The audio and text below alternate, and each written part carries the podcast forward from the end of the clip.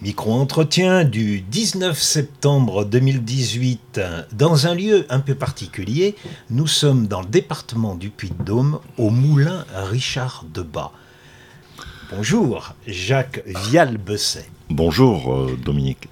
Ce lieu, ce moulin, euh, une fabrique de, de papier à l'ancienne, est un lieu qui vous est cher, très cher. C'est un lieu fondateur pour, euh, pour moi tout a commencé, mon travail d'écriture et, ma vie professionnelle a commencé au Moulin Richard Debat. À 10 ans, je visite avec euh, mon instituteur euh, et ma classe le Moulin Richard Debat, euh, que je découvre, musée historique national du papier, où on fabrique le papier comme on le fabriquait au Moyen Âge.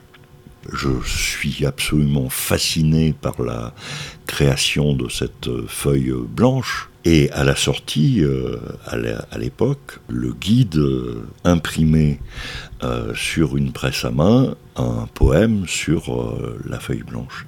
Et il m'avait vu tellement assidu tout au long de la visite qu'il me tend cette feuille, ce poème, et je ressors de là avec euh, une promesse que je me fais, qui est quand je serai grand, comme on le fait quand on a 10 ans, j'écrirai des poèmes et j'en aurai un qui sera vendu au moulin Richard Debat. et il n'aura fallu que 59 ans. C'est chose faite. C'est chose faite. Donc vous êtes grand maintenant. Ça je y est. Suis, je suis le seul poète contemporain français à avoir un poème au moulin euh, Richard Debat. De son vivant. Voilà. Euh, d'autres pourraient dire euh, qu'ils attendent des prix. Vous en, avez des prix, vos ouvrages ont été primés, mais en fait, c'est ce fait-là, cet événement-là, d'avoir un poème édité sur ce papier, ce merveilleux papier du Moulin Richard, qui est votre, votre consécration. C'est exactement ça. Quand il y a quelques mois, euh, j'ai envoyé mon recueil à à Sylvain euh, Perraudot et Emmanuel Kerbouche, qui sont les, les héritiers du euh, fondateur du moulin Richard Debat. Alors Sylvain, c'est le petit-fils. Oui, c'est tous les deux les petits-fils. C'est les deux petits-fils de Marius Perraudot qui euh, gèrent le, moulin. Et que j'ai émis le souhait de voir un des poèmes de mon recueil dans le verre des montagnes euh, imprimé, ils m'ont tout de suite dit oui. Donc pour moi, effectivement, c'est la, c'est la consécration euh, suprême. Aucun prix littéraire que je pourrais avoir ne remplacera cette consécration-là. Il devrait créer un prix au Moulin, le prix Richard. Oui. oui, il pourrait. Il pourrait parce que je suis sûr euh, que je ne suis pas le seul euh, chez qui euh, cette visite du Moulin Richard Debat a suscité des, une vocation euh, soit littéraire, soit d'imprimeur, soit de... voilà. Alors avant, avant que on, ouvre les micros, vous m'avez confié que ça avait créé une, une envie d'être typographe. Oui, oui, j'ai toujours, après cette visite et cette fascination de euh, je vais euh, pas employer des mots savants, je vais, essayer de dire ça simplement, mais euh, cette fascination de la chose imprimée, de voir ces petites mouches noires s'imprimer sur la feuille blanche et que cela fasse sens, ça m'a toujours fasciné. Et je crois que ça a déterminé Bon, j'ai fait une longue carrière dans la, dans la publicité, communication. Euh, dans la communication, etc. Et euh, je suis toujours descendu. Alors, je n'ai pas pu faire typographe parce que quand je faisais des études au lycée Blaise Pascal, je m'étais même euh, inscrit tout seul au concours pour rentrer en centre d'apprentissage de typographe qu'il y avait à Clermont en imitant la signature de mon père pour, euh, pour m'inscrire. Et je suis revenu tout fier en disant j'arrête, euh, j'arrête, et je rentre euh, comme apprenti typographe au centre de formation des métiers de l'imprimerie. Et mon père m'a dit c'est ça, oui, d'accord. C'est non. que faisait votre père, sa profession? Mon père était ingénieur chez, chez Michelin. voilà, je, voilà, je suis un, je suis un enfant de de Clermont-Ferrand et à Clermont-Ferrand, on n'échappe pas, eh on n'échappe pas au destin Michelin. Ou du moins difficilement. Ou, du moins difficilement. Donc, euh, ma carrière de typographe s'est arrêtée là, avant même de commencer, si je puis dire. Mais euh, même quand j'étais dans la publicité, je descendais sur machine. Le, a, la formule descendre sur machine, c'est-à-dire euh, aller voir les affiches euh, s'imprimer, etc. L'odeur de l'encre sur le papier est une odeur qui, pour moi, est éminemment évocatrice. Et ensuite, je suis rentré dans l'édition. Vous évoquiez le fait d'avoir été écolier, séduit par ce lieu, séduit par le papier, séduit par la chose imprimée. Quel sens ça peut avoir aujourd'hui avec les écoliers d'aujourd'hui? J'ai envie de vous dire le même. Et peut-être même, paradoxalement, euh, peut-être encore plus puissant qu'à ma génération. ma génération, c'est une génération où la télé démarrait euh, à peine. Donc la chose imprimée était, j'allais dire, une chose euh, naturelle. Soi, oui. Naturelle. Il n'y avait rien d'autre, il n'y avait pas. Bon. Mais paradoxalement, plus personne n'écrit sur du papier puisque euh, on envoie des mails. Et ce paradoxe d'apparence fait que le papier redevient un matériau, j'allais dire, noble. Encore plus le papier comme il est fabriqué au moulin Richard de Bas, c'est-à-dire ce papier chiffon euh, fabriqué à la main, etc. Avec des inclusions aussi, des petites Avec des inclusions de fleurs, etc. Sur lequel on imprime des poèmes, des, etc. Et je pense que l'enfant euh, de 2018 est encore plus fasciné par, euh, par ça que moi je ne l'étais à ma génération, parce que pour lui c'est vraiment une découverte d'un univers euh, inconnu. Est-ce que c'est ce que vous souhaitez ou est-ce que vraiment vous, vous, vous êtes convaincu? Vous savez qu'il y a des visites scolaires donc au, moulin, et d'après ce que m'en disent les dirigeants du moulin, elles marchent très très très, bien, fort. Vraiment. Le moulin, il y a quelques années, a vu l'intérêt qu'il y avait à fabriquer du papier qui soit compatible mmh. avec les, imprimantes, les imprimantes domestiques. On fait de l'édition numérique sur du papier du moulin Richard de Bas. C'est dire d'ailleurs que ce matériau qui nous vient de, qui nous vient de loin, puisque, puisque la légende rejoint en fait plus ou moins la réalité, même si les dates ne sont pas, même si les historiens ne sont pas exactement d'accord sur, sur les dates. Mais euh, ce papier qui nous vient de Syrie, euh, après nous être venu euh, par la route de, de la soie. Les croisés. bon, c'est une aventure éternelle, depuis en tout cas la découverte du papier un des paradoxes euh, de la dématérialisation de l'écriture. Tout le monde parle de la dématérialisation de l'écriture. Mais nous qui euh, l'avons vécu, euh, qui ont vu l'apparition des, ordinateurs il y a 30 ans, jamais il n'y a eu autant de papier utilisé dans le monde que depuis, que depuis l'invention des, des, ordinateurs et même, et même des mails. Euh, donc le papier reste le support de la transmission du, euh, savoir. On écrit, à mon avis, plus de correspondance sur du papier ou presque plus, mais je suis persuadé que quelqu'un, un jeune homme amoureux qui veut vraiment montrer son, amour à, sa fiancée, il va avoir envie d'écrire ces mots sur un très beau papier. Donc invitation à écrire les lettres d'amour sur du papier Richard. Mais bien sûr.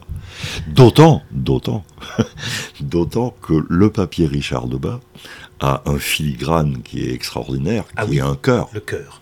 Quel symbole plus universel que, que le cœur. On va inviter, bien entendu, à ceux qui, qui écouteront notre, notre entretien, à farfouiller dans le livre d'Henri Pourrat, dans livre on dit euh, dans, dans l'herbe des Trois Vallées, Vallées, qui raconte. on, trouve encore. Il n'est pas réédité, mais on le trouve encore. Si, si, Il est réédité. Il est réédité. Ah, je ne savais pas. Il est réédité régulièrement. Il est toujours en, euh, il est édité chez Albin Michel. Et euh, c'est un des ouvrages de Henri Pourrat avec Gaspard des Montagnes, qui depuis leur première euh, édition continue à, être euh, édité. On va revenir à Henri Pourra et Gaspard, bien entendu, mais pour en finir avec le papier, vous avez écrit un roman avec euh, Laurent Ducastel qui s'appelle La Conjuration des Vengeurs, et ce roman, en 2006, a été adapté en bande dessinée, en deux tomes, qui a été édité chez Glénat en 2010 et euh, dans les premières pages, que voit-on? Eh bien, on voit un maître euh, papetier en train de fabriquer une, c'est vous dire, feuille. C'est vous dire si je vous disais tout à l'heure que ce moulin Richard Debat avait été fondateur dans mon dans, dans ma vie, mais c'est vous dire à quel point je suis fasciné, euh, obsédé par euh, ce moulin Richard Debat, puisque le héros de ce, roman, j'en ai fait un maître papetier, et évidemment, il s'appelle Martial Vialbessé. Je, je, peux même vous expliquer pourquoi. Euh, j'ai découvert, euh, à l'âge de 30 ans, qu'un de mes ancêtres était maître papetier. Ah oui. il s'appelait Martial Vialbesset et j'en ai fait le héros de, de, ce roman. Alors il n'était pas maître papetier dans la région d'Ambert, il était maître papetier à Blanza, euh, à côté de Clermont-Ferrand, parce que au 19e siècle, il y avait des usines à papier à, Blanza. Je l'ai transplanté de Blanza au moulin Richard de Bas. Et la première planche euh, de cette bande dessinée, La Conjuration des Vengeurs, c'est effectivement le processus de, fabrication du, papier au moulin Richard Debat. Alors ça a été adapté par une, euh, le scénario par une, par une femme, Joëlle Savet, et ça a été dessiné par euh, Cyril Termont. Mm. Vous êtes satisfait de cette adaptation? En fait, j'ai, euh, pour vous raconter vraiment l'histoire, quand j'ai envoyé le, j'ai envoyé le roman à un ami qui s'appelle Didier Convar, qui est euh, non seulement un scénariste de bande dessinée ah très connu, et, euh, et c'est même euh, le scénariste vedette de, de Glénat, à tel point qu'il est devenu le directeur éditorial de, de, de Glénat. Et moi, je lui avais envoyé le, roman parce que c'est en hommage, parce que c'est un copain. Je n'avais aucune euh, velléité d'en faire une bande dessinée. Quelques mois après l'avoir reçu, Didier Convar euh, m'appelle et me dit euh, Tu sais que j'ai lu ton, ton roman, mais est-ce que tu te rends compte qu'en fait tu as écrit un scénario de bande dessinée? Et il me dit, écoute, je ne peux rien te promettre parce que je suis chez Glénat, mais moi je le vois très bien en bande dessinée. Alors ce que je te propose, c'est je le mets en bas de la pile et puis je lui laisse euh, faire le processus de sélection. Et il me rappelle euh, six mois plus tard et me dit, écoute, j'ai une excellente nouvelle. Euh, Jacques Glénat vient de prendre la décision de le faire adapter en bande dessinée. Et il me dit, bien sûr, c'est toi qui vas faire l'adaptation. Et je lui réponds, non Didier, ça n'est pas moi qui vais faire euh, l'adaptation. Il me dit, mais si, il n'y a que toi qui peux faire euh, cette adaptation, je te connais, je sais que tu sais écrire, euh, bon, il n'y a que toi qui peux faire cette adaptation. Pourquoi ce refus? Pourquoi ce refus? Très simple. Je, je suis quelqu'un qui croit à ce que j'appellerais le métier. Et je n'avais jamais écrit, ça a été ma, réponse d'ailleurs que j'ai faite à Didier Convar, je lui ai dit, écoute, je refuse, je n'ai jamais écrit euh, d'adaptation de, de romans en bande dessinée, je t'accorde que je connais le secteur, je connais les processus d'écriture, enfin je suis dans le métier, mais je n'ai jamais fait ça. Donc je ne me sens pas capable de le faire. Il insiste, il insiste, et moi, j'insiste dans mon refus. Il me dit, euh, bon, écoute, est-ce que tu es conscient que si ça n'est pas toi qui adapte ton roman, au niveau des droits euh, d'auteur, euh, tu n'auras pratiquement rien. je lui dis, oui, j'en suis très conscient, mais... Et à ce moment-là, il me dit, mais tu es conscient aussi que l'adaptation ne peut pas se faire si ça n'est pas toi qui la dirige. Et je lui dis, alors ça, ça, ça me va. et en fait, je ne regrette pas du tout, parce qu'il m'a mis euh, dans les mains d'une grande scénariste qui Oui. s'appelle Joël Savé, qui a fait énormément de, Oui. de scénarii de, De qualité. de, bande dessinée. Et ouais. qui avait commencé comme dessinatrice, Oui, hein. oui. Et qui est devenue une des grandes, une des scénaristes chez Glénat. Et donc, il, il m'a dit, écoute, euh, je vais te mettre dans les mains de Joël Savé, mais elle va travailler avec toi. Et je ne regrette pas, parce que j'ai eu un cours particulier d'écriture d'un scénario de bande dessinée personnalisé qui a duré euh, plus d'un an. Jacques, euh, ce qui fait que, une- imaginons qu'il y ait une deuxième fois, peut-être que là, vous accepteriez plus facilement. Tout à fait. Non seulement appris. non seulement euh, j'accepterai, mais je ne vous cache pas que j'ai un projet dont je ne sais pas Voilà, si, voilà. dont je ne sais pas s'il aboutira. Mais vous avez compris euh, mon intérêt pour euh, Gaspard des Montagnes. On Eh va oui. parler de mon recueil tout à l'heure. Et s'il y a bien un roman qui pourrait être adapté en bande dessi- dessinée, c'est Gaspard des, des Montagnes. D'après ce que j'ai compris, les dialogues sont assez fidèles au livre, Oui. au roman, Oui, tout à fait, au oui. roman écrit. Oui. Et- quelle est la part de Laurent Ducastel alors? Parce que le roman est, est signé, signé. avec vos deux signatures. C'est c'est un livre écrit à quatre mains ou euh, Oh, c'est c'est à la fois simple et un, un peu plus compliqué que ça. J'étais euh, éditeur euh, chez euh, aux éditions Dervy, qui est euh, une maison, la maison d'édition, on va dire en France spécialisée dans l'ésotérisme. Alors on va y Euh, revenir. au- Et euh, je lance dans les années euh, 2000 euh, une collection de polars euh, ésotériques. C'était le début de cette mode des polars ésotériques. Et Dervy étant spécialisé dans l'ésotérisme, je me dis pourquoi ne pas faire des, polars ésotériques. Je rencontre, parce que quand on est éditeur, euh, on reçoit beaucoup de manuscrits euh, venant euh, de, partout. Et je rencontre un jeune auteur qui écrivait des polars, qui s'appelait, qui s'appelle toujours d'ailleurs Laurent Ducastel, mais qui ne connaissait pas du tout euh, l'univers euh, de l'ésotérisme et plus particulièrement de, la franc-maçonnerie, puisque c'est un, polar euh, maçonnique. Mais j'avais noté, et il n'avait jamais été publié. Il avait un blog qu'il a toujours d'ailleurs, bon. Et j'avais noté dans, dans son écriture qu'il savait particulièrement bien décrire de façon très cruelle les crimes. Et je lui dis, Laurent, je ne peux pas publier euh, ton bouquin parce que c'est pas chez moi, c'est pas tes polars, euh, bon, c'est des polars euh, classiques. Moi, je suis dans l'ésotérisme. Par contre, je te propose quelque chose. Les éditeurs sont très cons et si tu n'es pas publié, tu ne seras jamais publié. S'il n'y a pas quelqu'un qui te met le pied à l'étrier, donc je vais te mettre le pied à l'étrier. Je suis en train de lancer une collection de polars ésotériques. Tu vas, c'est des crimes rituels. J'ai le scénario dans la tête. Tu vas m'assassiner tous les grands maîtres de la grande, de la franc-maçonnerie française. Ils sont neuf. Tu vas tous me les assassiner selon des crimes rituels et je vais te décrire les rituels. Et toi, tu vas m'écrire les crimes. Et moi, je mettrai la sauce ésotérique autour. Mais je n'avais pas prévu de signer le, le bouquin. Voilà, je fournissais la, trame et je me proposais, je proposais à Laurent de rajouter sur ces crimes la sauce ésotérique qu'il ne pouvait pas écrire puisqu'il ne la maîtrisait pas. Ainsi fut fait. Et il m'écrit euh, les crimes selon le, scénario que, je lui avais donné, selon la trame que je lui avais donnée. Et euh, je me mets à écrire euh, la sauce ésotérique. Et évidemment, plus j'écrivais, plus j'écrivais. et je lui rends le manuscrit euh, trois mois plus tard.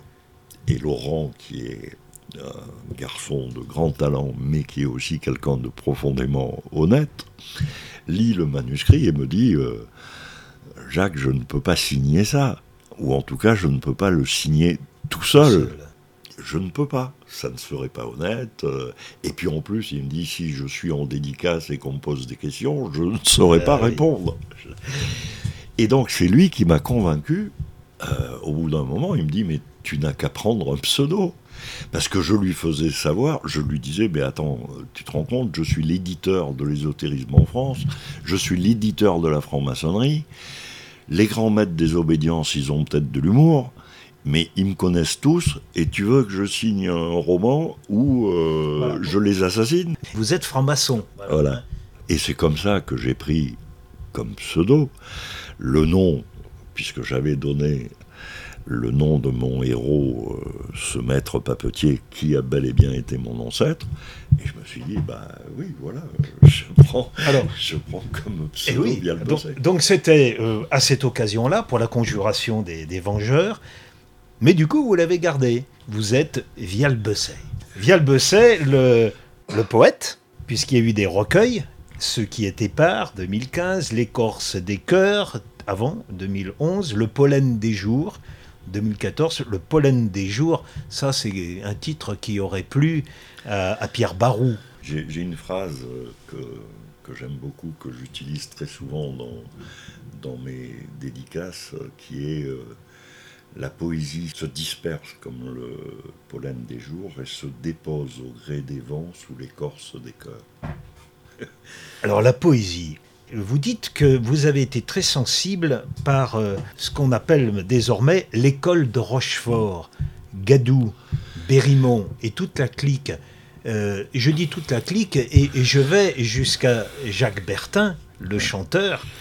On pourrait aussi euh, citer en, chanteur Marc Robin. Oui. C'est très intéressant parce que bon, le public ne s'en souvient sans doute pas à l'heure actuelle.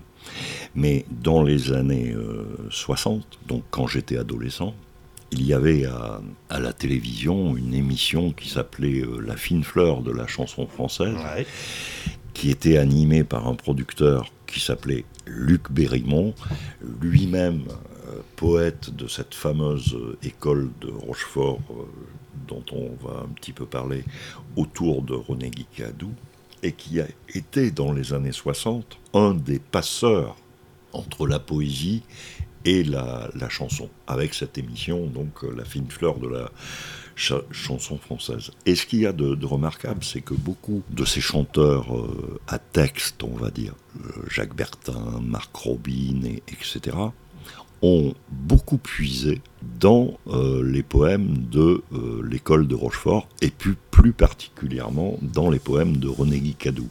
Marc Robin et Bertin ont euh, mis en musique énormément de, poèmes de René Guicadou. Ils ont fait par rapport à René Guicadou le travail que Jean Ferrat a fait par rapport à, Aragon. Alors je suis allé voir dans euh, la, monstrueuse histoire de la poésie de Robert Sabatier, que dit-on sur Cadou Un fils d'instituteur. Après des études, il suit la même voie. Il est employé au tripostal. Poésie en liberté et il cite Cadou, la sémantique, connaît pas. Je me ris de l'anacolute. Une fois en l'univers, en l'homme, en la jeunesse, en lisant le poème, on voit le poète dans sa nudité et sa sincérité. Oui, mais je voudrais euh, revenir sur ma rencontre littéraire, si je puis dire, puisque je ne l'ai jamais rencontré, René Guicadou. Mon parcours a été, euh, c'est vrai avec Pourra, c'est vrai avec Giono, a été ponctué de, chocs émotionnels à la lecture de, certains textes. Il faut lire pour écrire. Oui, ça, ça n'est pas moi qui le dis, c'est euh, Guy Debord euh, qui, dans ce bouquin que tout le monde ferait bien de relire, qui s'appelle La Société du spectacle, qu'il a écrit dans les années 60, et qui décrit alors très exactement dans les années 60, de façon prophétique, euh, la société dans laquelle nous sommes aujourd'hui. Et dans la société du spectacle, Guy Debord dit Pour savoir écrire, il faut avoir lu. Et pour savoir lire, il faut savoir vivre. Et je crois que tout est dit. Cadou, c'est une rencontre à 14 ans. Je tombe un peu par, hasard sur euh, des poèmes de, de Cadou. Alors vous avez compris, j'écrivais, euh, j'écoutais déjà La fine fleur de la chanson française, justement. Donc Cadou, c'est sans doute comme ça que j'avais écouté Marc Robin chanter du, Cadou et Bertin chanter du Cadou. Donc je suis allé voir ce que c'était parce que je suis un peu, je suis un peu beaucoup très curieux. Là, j'ai eu un vrai choc cette poésie, j'avais 14 ans, cette poésie me parlait. Me parlait, euh, elle me parlait au cœur, à ma tête et à mes tripes. Pourquoi? Parce que Cadou, c'est une euh, poésie euh, dont les mots sont très simples, vraiment très simples. Et c'est une poésie de la sensualité. Les mots ont, chez Cadou, alors que ce sont des, des mots, j'allais dire, usuels, il n'y a pas de mots recherchés chez, chez Cadou. L'assemblage des mots chez Cadou ont un goût, une saveur. On mâche du Cadou.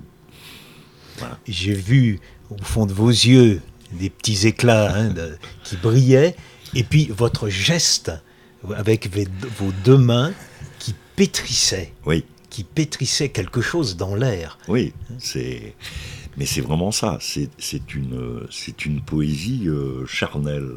Oui, votre euh, exemple est, très bon, votre image est très belle et très juste, je trouve. Cadou pétrit le poème. Voilà, comme, une, comme on pétrit euh, une pâte à pain. Quand on écrit, il faut mettre la main dans la pâte langagière. Oui, c'est vraiment ça. Une petite phrase de, de Cadou, là. Le style n'est pas l'outil du forgeron, mais l'âme de la forge. Mm. On, retrouve le geste et l'idée d'une transformation de la matière. Bien sûr. C'est une transformation. Écrire de la poésie, c'est, c'est plonger effectivement euh, dans ce matériau extraordinaire qu'est le monde et, euh, les sensations qu'on, en reçoit.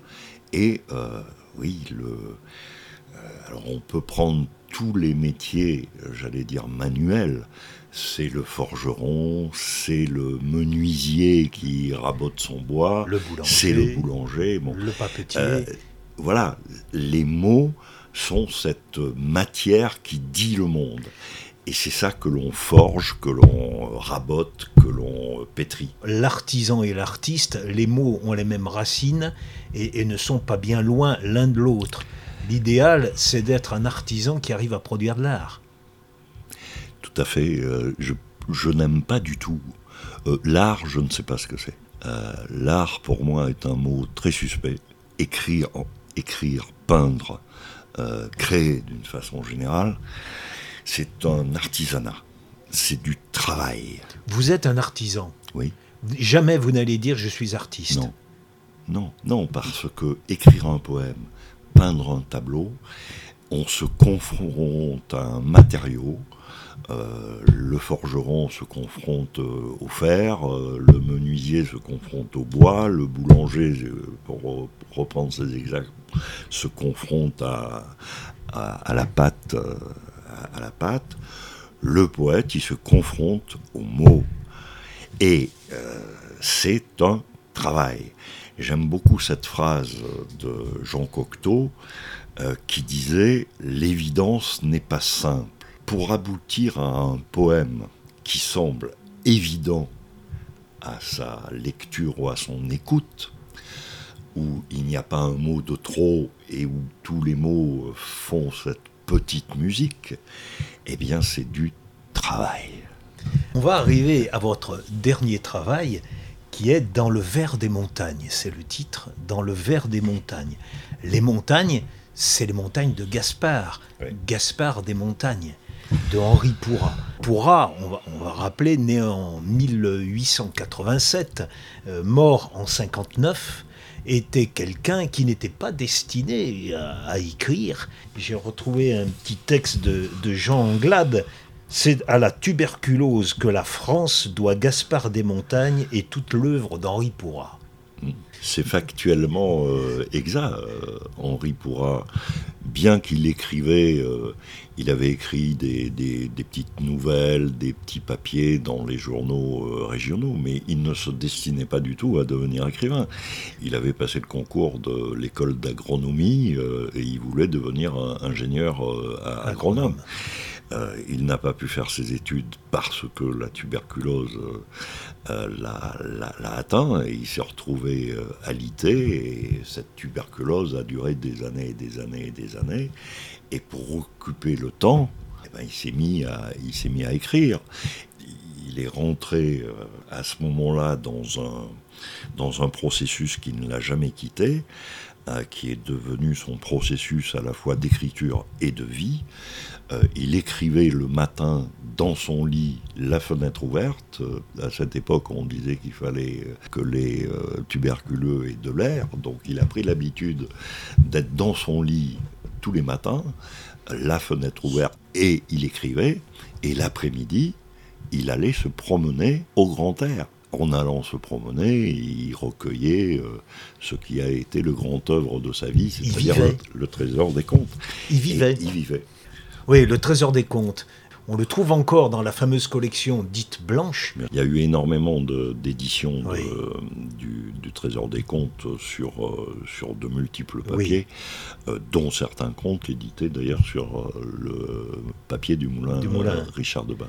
C'est Henri Pourra, un peu oublié. Il y a ce Gaspard des Montagnes qui est, qui est un personnage, on dit parfois c'est l'histoire aux mille histoires. Alors c'est vrai qu'on retrouve des contes, on retrouve, on, retrouve le côté historique aussi, avec ce petit garçon qui disparaît, qui est caché. Il y a des clins d'œil à l'enfant, euh, à l'enfant de, Louis XVI, au, Louis XVII, qui mm. euh, aurait vécu ici, aurait eu descendance. Enfin, on, retrouve. C'est une des histoires que l'on retrouve. C'est une des histoires. dans, C'est assez extraordinaire. Et quand vous évoquez la possibilité de traduire Gaspard des Montagnes, ce, fabuleux roman en bande dessinée, il va falloir plusieurs tomes. Ça a été tenté à la télévision. Bernard Noël a joué une facette de Gaspard. Mais c'est pas pas Gaspard en entier. C'est ce que c'est ce que j'allais dire. Vous employez le mot facette, Dominique, et c'est très juste parce que Gaspard des Montagnes, c'est un roman total. Je m'explique c'est à la fois euh, un roman historique, parce que euh, c'est très daté. Euh, l'histoire se passe après les guerres napoléoniennes et au moment de la Restauration. Donc la première lecture qu'on peut en faire, c'est on peut le lire comme un roman historique. C'est un roman de, de mœurs, euh, comme Balzac en a écrit, euh, qui explique très très bien les mœurs d'une petite ville qui est Ambert et de ses alentours euh, au XIXe siècle. C'est une deuxième lecture qui peut en être faite. C'est un roman, et ça, c'est peut-être la dimension qui, qui est la plus apparente et qui fait que Gaspard des Montagnes s'est inscrit dans un imaginaire qui euh, le, dépasse de beaucoup. Gaspard des Montagnes, c'est Don Quichotte est-il l'espiègle réuni C'est-à-dire que c'est un roman épique, c'est une épopée, avec toutes les dimensions euh, et toute la structure d'un roman épique comme il a voulu situer euh, cet héros positif qui est, euh, oui, un Don Quichotte, un, Don Quichotte, euh, un chevalier, un chevalier, comme il a voulu le, un chevalier avec toutes les facettes, toutes les valeurs que l'on attribue à, au chevalier. Avec les épreuves jusqu'à l'épreuve finale. Les épreuves, l'ennemi, l'initiative, enfin oui, un euh, C'est un roman initiatique. Eh Tout héros euh, d'un roman chevaleresque euh, vit une épopée qui est initiatique. Pardon, petite parenthèse, le Gaspard du début n'est plus tout à fait le même du Gaspard de la fin. Tout à Il a évolué. Tout à fait. Roman épique, roman de, chevalerie, Mais il a voulu situer ce chevalier, parce que c'est un, c'est, un. Moi, je pense énormément euh, quand je lis Gaspard et que j'imagine, euh, je vois euh, Jacques Brel dans L'homme de la Mancha. Ah oui, oui, c'est, vrai. C'est vrai. mais il a voulu situer ce chevalier dans un univers paysan. Et de petits bourgeois. Et de petits. Et il décrit à côté, euh, à côté, euh, dans ce roman de Meurs, qui est aussi euh, Gaspard, la petite bourgeoisie d'une petite ville de, de, province. Mais cette dimension chevaleresque, le, là où dans les romans de chevalerie il y a un grand destrier blanc, euh, ben, le cheval de Gaspard, lui, c'est un cheval de la bourre, mais il est blanc aussi, euh, le, grand blanc, puisqu'il s'appelle le Grand Blanc. Roman euh, historique, roman de mœurs, roman épique, et puis, et puis, le génie, je dirais, de, de c'est d'avoir fait baigner ces trois histoires dans un univers qui est l'univers des contes et, des légendes. Et un grand roman d'amour. Et entre Anne-Marie et le dernier, c'était le dernier point que j'allais euh, évoquer. C'est aussi un roman des amours impossibles. Et c'est cet aspect-là que vous avez gardé. Oui, euh, on fait dans euh, dans l'adaptation que, que j'ai faite, on va appeler ça une adaptation. Alors pourquoi, euh, pourquoi, euh, pourquoi un recueil de poèmes euh, entièrement consacré à, un héros, Gaspard des Montagnes Je vous expliquais tout à l'heure ma rencontre avec, avec le moulin Richard de Bade, donc avec Henri Pourrat. À l'adolescence, donc j'ai lu tout Pourrat. Et à 20 ans, je suis parti à, à Paris pour, euh, comme beaucoup d'Auvergnats, pour euh, y faire ma, ma carrière. Et je suis, j'y suis resté à Paris 45 euh, ans. En revenant assez peu finalement en Auvergne. Mon Auvergne, quand j'étais à Paris, c'était l'œuvre d'Henri Pourrat. Et Gaspard eh ben, ne m'a jamais quitté. C'était le roman que je lisais quand je n'avais plus rien à lire. Alors on, va le situer géographiquement, cette Auvergne d'Henri Pourrat, c'est ce qu'on appelle le livradois, qui, qui, le livradois euh, et le forêt. qui mange un peu une partie du forêt, mais pas la plaine.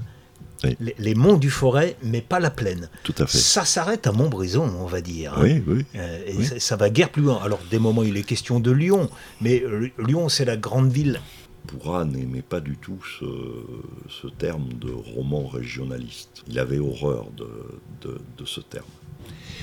Et euh, c'est vrai qu'on a un peu euh, les Parisiens et le milieu littéraire parisien à classer un peu vite euh, Gaspard des Montagnes et Henri Pourra d'une façon générale comme étant un, roman régionaliste. Gaspard des Montagnes est l'inverse d'un ah roman régionaliste un des génies d'Henri de, Pourrat dans Gaspard des Montagnes, c'est que tout le roman euh, se situe dans un tout petit territoire. Vous disiez que Lyon est, cité, mais il est cité euh, Montbrison aussi. L'autre versant du Forez est cité, mais en réalité, l'ensemble du roman se, se, situe sur un tout petit territoire qui est le pays d'Ambert le pays d'Ambert. Euh, c'est-à-dire euh, l'environnement immédiat autour de la ville d'Ambert. J'ai presque envie de vous dire que le roman de Gaspard des Montagnes correspond aux marches que Henri Pourrat a fait toute sa vie, à pied. Le territoire, c'est euh, les 30 km autour, autour d'Ambert. Il y a 298, je crois, lieux dits dans le, dans le roman d'Henri Pourrat. Ces 298 lieux-dits existent. S'il y a bien une promenade ou plusieurs promenades qui peuvent être faites, c'est de suivre les itinéraires de, Gaspard des Montagnes. Or, l'incursion qu'il fait à un moment donné dans le roman, euh, dans le massif du Sancy, Euh, tout le reste se passe dans ce pays d'Ambert. Il y a d'ailleurs un bouquin euh, qui devrait, à mon avis, être réédité, qui a été écrit par un auteur euh, lyonnais d'ailleurs, qui s'appelle, je crois, qui s'appelle Bernard Plessis, qui s'appelle Sur les pas de Gaspard. Il a relevé tous les lieux dits du roman et il a créé des itinéraires c'est euh, voilà, on peut faire, on peut faire. Les... On prend la carte d'état-major, la carte IGN, on peut planter des petits drapeaux. et on prend le, ce bouquin de Bernard Plessis et on peut faire, on peut faire les, promenades. Quand je vais du côté de Pierre-sur-Haute, qui est le, donc le point culminant des, des, des, monts du Forêt, je suis toujours en train de dire, et je parle au présent, c'est là que Gaspard retrouve l'enfant d'Anne-Marie. Oui, oui, oui. Alors, il y a une différence. On, parlait de Off, on parlait de, Jean Giono, avec qui pourra euh, a été en correspondance euh, pendant toutes les, toutes les années 30. On a fait le même reproche à Jean Giono d'être un auteur euh, régionaliste. Ramu aussi. Et Ramus, avec qui pourra était aussi en, correspondance. La, différence entre Pourra et, et Jean Giono au niveau de la géographie, c'est que aussi bien la géographie donc, de Gaspard des Montagnes est exacte et correspond à la, topographie des lieux. Euh, par contre, le sud, la Provence et les Alpes de Haute-Provence, dans lesquelles se situent les romans de Jean Giono, elle n'est pas imaginaire, elle existe, mais euh, le territoire dans son kilométrage, dans son ne correspond absolument pas du tout à la réalité. Effet Faulkner. Alors vous parliez de la, correspondance entre Giono et, euh, Pourra. C'est une correspondance qui a fait l'objet d'une petite brochure qui a été éditée par l'association des Amis de Jean Giono. Et dans la préface, le, le président de l'association, Jacques Mény, explique que en fait ces deux hommes avaient des points communs, mais ne pouvaient pas être complètement amis. Il y avait des divergences. De, très profondes divergences, ne serait-ce que de, j'allais dire, euh, mais c'est intéressant ça, parce que sans rentrer dans, dans l'histoire euh, des années 30 et des années 40, euh, c'est-à-dire au moment où Jean Giono et Henri Pourrat se mettent à correspondre mais deviennent des écrivains célèbres, on a fait les mêmes reproches à, à Pourra et à Jean Giono, qui est ce fameux thème de retour à, la terre, qui a été euh, bien manipulé par le régime euh, pétainiste. Voilà, c'est peut-être aussi pour ça qu'on reproche certains textes d'Henri Pourra et qu'on l'a euh, rapidement jeté dans, le, dans le clan pétainiste. Comme Jean Giono. Je voudrais euh, évoquer un aspect qui peut-être faire écho euh, en vous. Euh, vous avez dit, bon, vous êtes franc-maçon. Il y a le mot frère, fraternité, qui est important chez, les francs-maçons. Je constate aussi les personnes que l'on a évoquées, Jean Giono, il y a son ami Lucien Jacques derrière, qui était le premier à l'éditer, qui, est important dans sa vie. Henri Pourra, il y a des gens, des amis, des frères qui sont autour de lui, dont les deux Angéli. Jean Angéli, qui avait commencé à écrire, et euh, Henri Pourra lui consacre même un livre. Les Jardins Sauvages. Voilà, Les Jardins Sauvages. Le frère de, cet ami, un petit peu plus jeune, François, qui lui a fait les gravures, les bois gravés qui sont et à la fois dans les deux livres qu'on a évoqués, et à la fois dans Gaspard des Montagnes, et à la fois dans, l'herbe des trois vallées. Mm. Il y a ce compagnonnage aussi qui est important. Mais je dirais que même si le travail, euh, même si le travail d'écriture est un travail euh, solitaire, je pense que tout créateur euh, a besoin d'échos bienveillants. En fait, même quand on écrit, on est seul, on a besoin d'une première euh, écoute, d'un premier dialogue. Et euh, on cherche, consciemment ou inconsciemment, ce dialogue avec euh, des gens qui ont forcément, pour le coup, une sensibilité artistique. Donc qu'un poète ou qu'un romancier mais un poète, parce que Henri Pourrat est un poète. Son écriture, même euh, romanesque, est éminemment euh, poétique. Et c'est assez facile d'ailleurs d'écrire de la poésie à partir du matériau lui-même poétique de, de Gaspard Desmontagnes. Donc qu'il y ait eu ce, dialogue entre François Angéli, graveur, dessinateur et graveur plus particulièrement sur, sur bois, et Henri Pourrat, euh, j'ai envie de dire ça tombe sous, sous le sens. Mais Henri Pourrat était entouré d'un réseau d'amis, euh, réellement, qui ont encouragé son écriture, dont un des plus célèbres est Alexandre Vialat. Oui. Alexandre Vialat, qui était d'ailleurs euh, plus ami, qui, n'avait pas le, même âge qu'Henri Pourrat, et qui était ami avec Jean Angéli. Euh, et qui a été un des premiers, je, dirais, alors qu'il était plus jeune, à encourager euh, Henri Pourrat dans, son écriture. Et Henri Pourrat a toujours, d'où l'importance de, sa correspondance, on pourrait aussi citer euh, le grand poète Francis Jam, avec qui il a eu une, une relation très très très forte. Ah euh, oui, il y a une correspondance euh, Francis Jam en Pourra qui, qui est, très importante. Et puis, et puis celui qui l'a beaucoup encouragé, qui a été, je dirais, son, son éditeur euh, chez Gallimard, Jean Paulhan. Les écrivains s'écrivent une correspondance personnelle, individuelle. C'est pas fait pour être euh, édité, mais par la suite, on aime, on aime ces recueils des correspondances. Oui, parce qu'on y retrouve euh, souvent euh, un écrivain qui écrit à, ses amis parle du travail qu'il est en train de faire. Donc, ces correspondances servent souvent à comprendre l'élaboration de, de, de l'œuvre. Et, y aura-t-il un jour intérêt à lire la correspondance de, Jacques Vialbesset? Je, ne sais pas, je ne sais pas, mais euh, pour revenir à ce travail entre, entre quelqu'un qui dessine et quelqu'un qui, euh, qui écrit, euh, je suis en train de travailler sur un projet à la demande d'un peintre auvergnat et je vais changer de, territoire, euh, puisque mon prochain travail porte euh, sur euh, les hautes terres du Césalier, puisque le peintre Claude Legrand, qui est un, des peintres connus de, la région Auvergne à l'heure actuelle, a fait toute une série de toiles sur le, sur le Césalier et cherchait depuis des années quelqu'un pour euh, écrire des poèmes sur, euh, sur euh, ces toiles.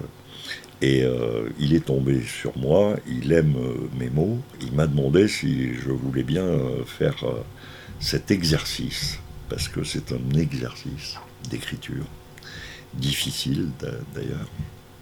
Mais on a appris qu'il faut quelques contraintes pour écrire. Tout à fait. Tout à fait. La contrainte, on pourrait en parler longtemps. La contrainte, c'est ce qui permet euh, la liberté de l'écriture. Il n'y a pas la liberté, c'est pas le n'importe quoi. C'est vrai d'une façon générale, mais c'est vrai dans l'écriture. Et c'est encore plus vrai dans l'écriture poétique, et c'est encore plus vrai lorsque vous écrivez des, vers qui sont dits libres. Pourquoi? Si l'on veut bien considérer que la structure classique du vers français, c'est l'alexandrin d'une part, et que la structure du poème typique, c'est le sonnet. Quand vous savez écrire un sonnet, et je reviens à cette notion de travail, qu'il soit bon ou mauvais, hein, le sonnet, mais quand vous savez écrire un sonnet, c'est-à-dire structurer un poème en en faisant un sonnet avec des rimes à la fin et avec des alexandrins, et que vous avez intégré cette forme d'écriture, là, parce que vous l'avez intégré, vous pouvez vous en échapper. Mais parce que la structure du sonnet, elle est en vous. Donc à ce moment-là, vous pouvez vous pouvez vous, vous abstenir de mettre des rimes à la fin. Mais c'est l'inverse du n'importe quoi. C'est parce que le sonnet, vous savez l'écrire. Même s'il n'y a pas les rimes à, à la fin, c'est plus difficile à faire parce que la rime à la fin, elle indique la rime qui est souvent, pour prendre l'exemple typique à la fin de l'Alexandrin, ce qui induit à la fois un rythme et une musique. Si vous enlevez cette musique finale, il faut que la musique, vous la trouviez à l'intérieur du vers. Mais il faut que vous la trouviez. Donc écrire des vers libres, c'est savoir écrire des vers classiques. Si vous ne savez pas écrire des vers classiques, vous ne saurez jamais écrire des vers libres. Ou alors ça sera mauvais. Reprenons le travail de Picasso et toutes les périodes. Au début, il était extrêmement classique. J'allais vous citer, j'allais vous citer justement Picasso. Tout vrai créateur est un explorateur. Quand on peint comme Picasso, c'est que Picasso, il sait peindre comme Goya. Il sait peindre comme Goya. La première période de Picasso, c'est une peinture éminemment classique. Donc les taureaux de Goya, il sait les peindre, il n'y a pas de problème. Il cherche plus loin. Un créateur, un vrai, c'est quelqu'un qui connaît ce qui, ce qui s'est fait avant lui, parce que écrire, peindre, créer d'une façon générale, c'est avoir une culture. D'où la phrase pour savoir écrire, il faut savoir lire. Donc, il faut avoir intégré tout ce qui a été fait avant. Et vous cherchez à explorer au-delà. Au-delà. En partant de ce que vous avez intégré. Pas d'une table rase. Il n'y a pas de création à partir de la table rase. On n'écrit pas sur rien. Et on n'écrit pas à partir de rien. Bob Dylan, avant de faire du Bob Dylan, avait mémorisé, avait digéré euh, tout le fond de la country, son, terrain naturel, avant de pouvoir aller au-delà. En matière musicale, mais en matière d'écriture, c'est-à-dire les mots qu'a écrit Dylan. Pourquoi il s'appelle Dylan? Oui. qui n'est pas son nom. Oui, c'est en référence. Euh, c'est en référence à un très grand poète euh, anglais euh, qu'il adorait, qui est Dylan Thomas. Ah Donc, d'un côté, oui, la culture de la musique country, il la connaissait, mais il avait aussi une formation poétique très classique, puisque Dylan Thomas est un poète euh, anglais euh, d'un classicisme absolu. Son prix de Nobel, c'est un prix de littérature. Oui, et il est justifié, euh, ne serait-ce qu'à cause de, ça. Les textes de, les textes de Bob Dylan sont des textes de poésie. Il faudrait qu'on en mette quelques-uns sur le papier d'Ambert. On pourrait. Jacques Vialbesset, on a fait un sacré tour faut aimer la poésie, faut la pratiquer, faut écrire, faut lire et relire mm. sans cesse. Et puis surtout euh, venir, euh, venir dans notre livre à doigt là et venir visiter le, moulin, mais Richard bien entendu. Mais euh, dès qu'on est sorti, aller sur les traces de Gaspard. parce que Gaspard est toujours vivant. Il va l'être même de, plus en plus, puisque il y a un siècle, Henri Pourra commençait à écrire Gaspard des Montagnes. L'association des amis d'Henri Pourra va euh, de début 2019 jusqu'à jusqu'à 2022 fêter le centenaire de l'écriture et de la parution de Gaspard des, Montagnes, avec toute une série de manifestations euh, qui auront lieu pendant ces quatre années-là. Curieux euh, clin d'œil aussi à Gaspard, euh, si on va du côté de, de Langeac et que l'on trouve le, mont Mouchet, un haut lieu de la, résistance. il y avait un chef de la résistance, son pseudonyme, il s'est appelé le colonel Gaspard. Et c'était en référence, à Gaspard, des, Montagnes, bien sûr. son vrai nom était Émile Coulodon. Jacques, merci beaucoup pour ces longues minutes passées. Merci de, Dominique de ce long entretien très intéressant. En tout cas dans les questions.